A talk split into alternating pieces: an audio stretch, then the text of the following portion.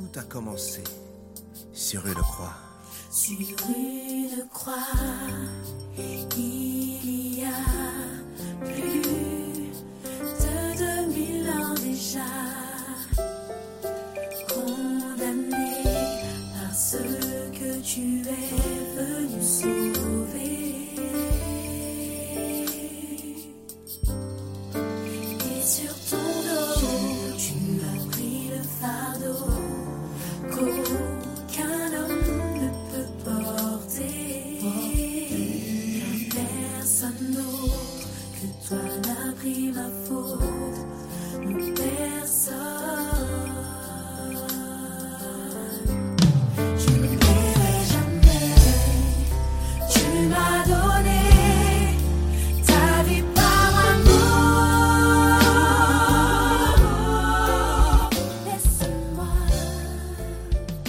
Bonjour à tous. On va continuer à parler de rencontrer Dieu. Finalement, lorsqu'on rencontre Dieu, on se rend compte à quel point le Saint-Esprit est important, à quel point le consolateur, à quel point euh, justement cet ami, le Paraclétos, est vraiment important. Et euh, c'est dans ce cheminement, hein, en comprenant l'importance du Saint-Esprit, que on va pouvoir lui laisser de plus en plus de place dans nos vies, qu'on va pouvoir de plus en plus chercher sa présence, chercher à avoir une relation avec lui parce que le Saint-Esprit est une personne, ok?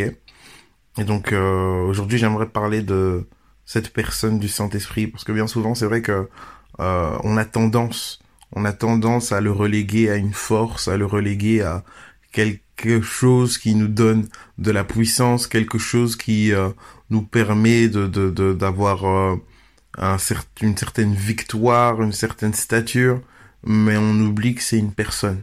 C'est une personne qui a des sentiments et euh, c'est une personne qui veut être en relation avec nous. C'est une personne qui nous accompagne. C'est une personne réellement qui euh, travaille en nous, même quand nous dormons.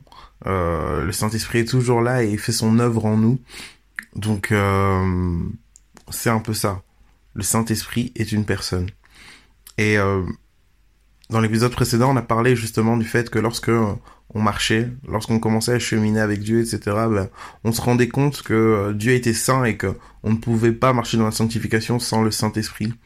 Dans Jacques 4, du verset 8 à 10, on nous dit ceci, Approchez-vous de Dieu, et il s'approchera de vous.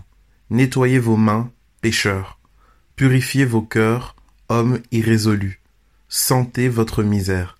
Soyez dans le deuil et dans les larmes que votre rire se change en deuil et que votre joie et votre joie en tristesse. Humiliez-vous devant le Seigneur et il vous élèvera. Et c'est un peu ça, euh, le sentiment que euh, la personne a lorsque elle euh, recherche la sanctification, elle, est-ce qu'elle quand elle, elle commence à cheminer dans la sanctification, c'est vraiment ce sentiment d'impuissance, ce sentiment de tout simplement euh, d'incapacité de pouvoir faire ou accomplir la volonté de Dieu.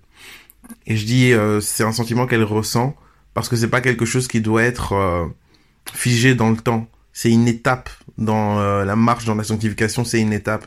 Si aujourd'hui, mon frère, ma sœur, t'es bloqué dans cette étape depuis euh, 5, 6, 7 ans ou plusieurs temps, n'abandonne surtout pas. Et n'accepte pas que ce soit ton mode de vie. Tomber, te relever, tomber, te relever. Non euh, commence à réellement méditer la parole de Dieu par rapport à la victoire, la victoire sur le péché, par rapport à cette victoire qui t'est destinée, cette victoire qui t'a été acquise à la croix? Et refuse le statu quo, refuse euh, l'échec, refuse euh, le fait de ne pas pouvoir progresser. Parce que c'est une étape. Euh, par le Saint-Esprit, nous avons la victoire. Par le Saint-Esprit, nous allons de progrès en progrès. Hein, les, les erreurs d'hier ne doivent pas être celles de demain euh, jusqu'au retour de Christ. Non, on est appelé à avancer, on est appelé à évoluer, et il n'y a pas d'évolution sans le Saint-Esprit. Il n'y a pas d'évolution sans le Saint-Esprit.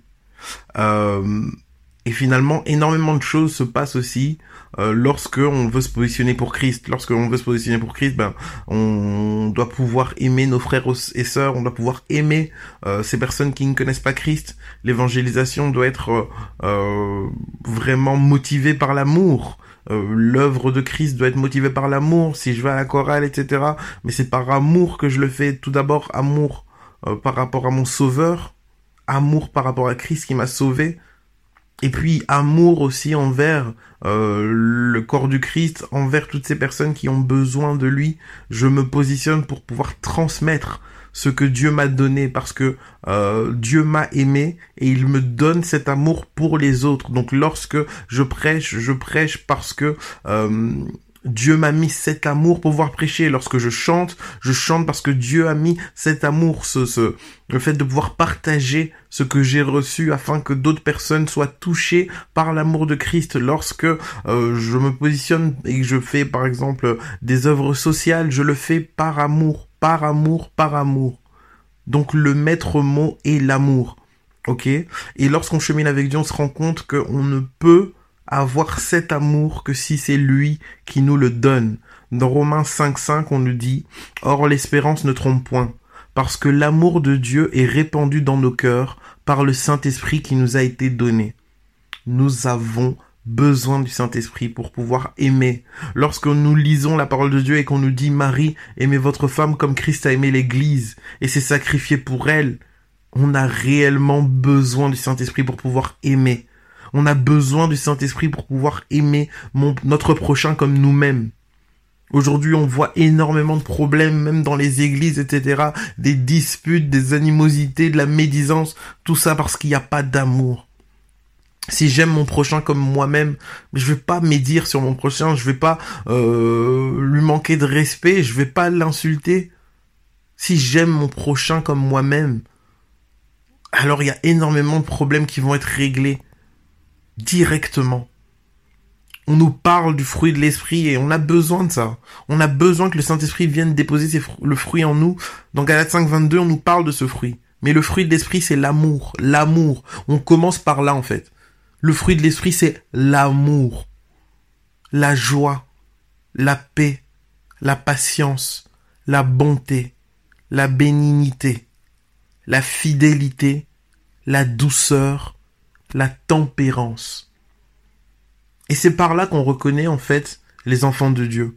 C'est pas par euh, les dons spirituels, parce que l'ennemi en fait peut fausser parler en langue, il peut fausser les prophéties, il peut fausser tout sauf le fruit de l'esprit.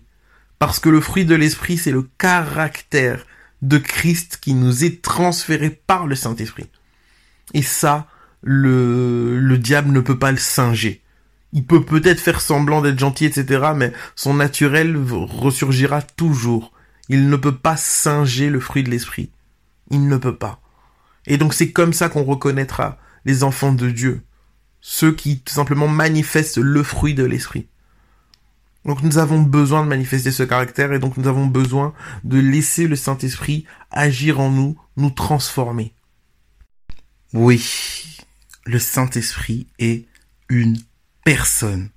Et euh, j'aimerais lire un passage qui nous permet de voir que le Saint-Esprit a ses émotions et justement comment le Saint-Esprit nous conduit à manifester le fruit de l'Esprit. Donc dans Ephésiens 4 du verset 30 à 32 on nous dit N'attristez pas le Saint-Esprit de Dieu par lequel vous avez été scellés pour le jour de la rédemption. Que toute amertume, toute animosité, toute colère, toute clameur, toute calomnie et toute espèce de méchanceté disparaisse du milieu de vous. Soyez bons les uns envers les autres, compatissants, vous pardonnant réciproquement comme Dieu vous a pardonné en Christ.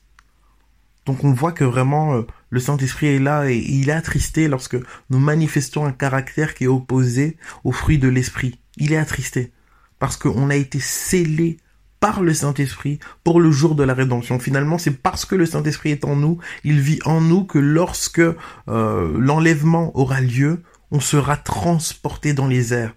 C'est parce que le Saint-Esprit est en nous. Ça, c'est lui le signe de reconnaissance, c'est lui qui finalement va nous montrer, va nous amener, c'est lui l'autoroute par laquelle nous passons. Vous voyez? Jésus-Christ est le chemin et finalement euh, le Saint-Esprit serait euh, le véhicule qui nous permet de, simplement nous orienter ou avancer sur ce chemin-là. Donc euh, c'est vraiment vraiment important j'aimerais aussi faire euh, une parenthèse. Je vois beaucoup de choses sur les réseaux sociaux euh, par rapport à la colère, etc. C'est normal d'être en colère, réparer, etc. Ok, on pardonne, mais vous devez réparer et tout ça.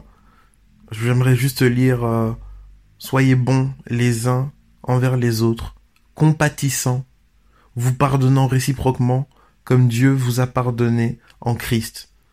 Quelqu'un qui vit la grâce, quelqu'un qui sait d'où il a été retiré, ne peut pas être intransigeant et ne peut pas être euh, dur ou euh, vraiment oui, être intransigeant envers les autres, en sachant que lui-même a été sorti de sa torpeur par la grâce. Je vois beaucoup de, manifestations de d'intransigeance, de gens qui sont durs, des gens qui qui parlent de pardon, mais en même temps qui qui, qui, qui ne veulent pas pardonner s'ils ne voient pas euh, des actes qui suivent. J'aimerais vous dire que c'est pas biblique. On pardonne parce que Dieu nous demande de pardonner. On pardonne parce qu'on manifeste le caractère de Christ. On pardonne pas parce que les gens ont réparé des choses ou que parce que les gens ont posé des actes. Non, ça c'est pas la parole de Dieu. La parole de Dieu nous dit de bénir nos ennemis, de les bénir. Avant même qu'ils se positionnent en amis, on les bénit, on les pardonne. Et on est libre. Parce que celui qui ne pardonne pas, il, il est lui-même enfermé. Il est lui-même bloqué. Le pardon est une puissance qui libère pour la personne qui pardonne, mais aussi pour celle qui reçoit le pardon. Vraiment que nous puissions manifester le caractère de Christ, que le Saint-Esprit continue de faire son œuvre en nous, afin que nous avancions toujours plus loin, plus proche de lui, développons notre relation avec lui, demandons-lui, cher Saint-Esprit, qu'est-ce que tu veux m'apprendre aujourd'hui, qu'est-ce que tu veux me dire aujourd'hui, euh, ouvre-moi l'intelligence, que je comprenne les Écritures, que, quelle est finalement euh, l'œuvre à laquelle tu m'appelles, cher Saint-Esprit, quels sont les dons, les talents que tu veux manifester dans ma vie? Parlons, cheminons, avançons et rencontrons Dieu. Passons une excellente journée en Jésus-Christ. Bye.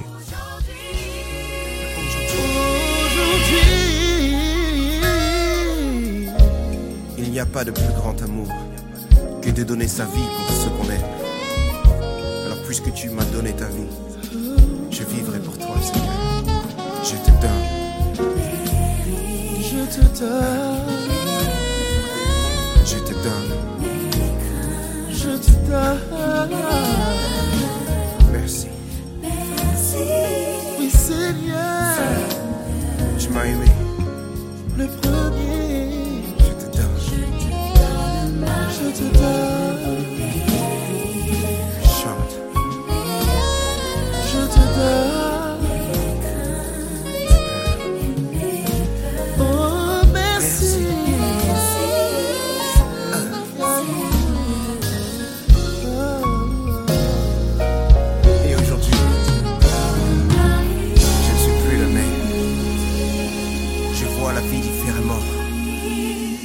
d'espoir et ma vie a changé.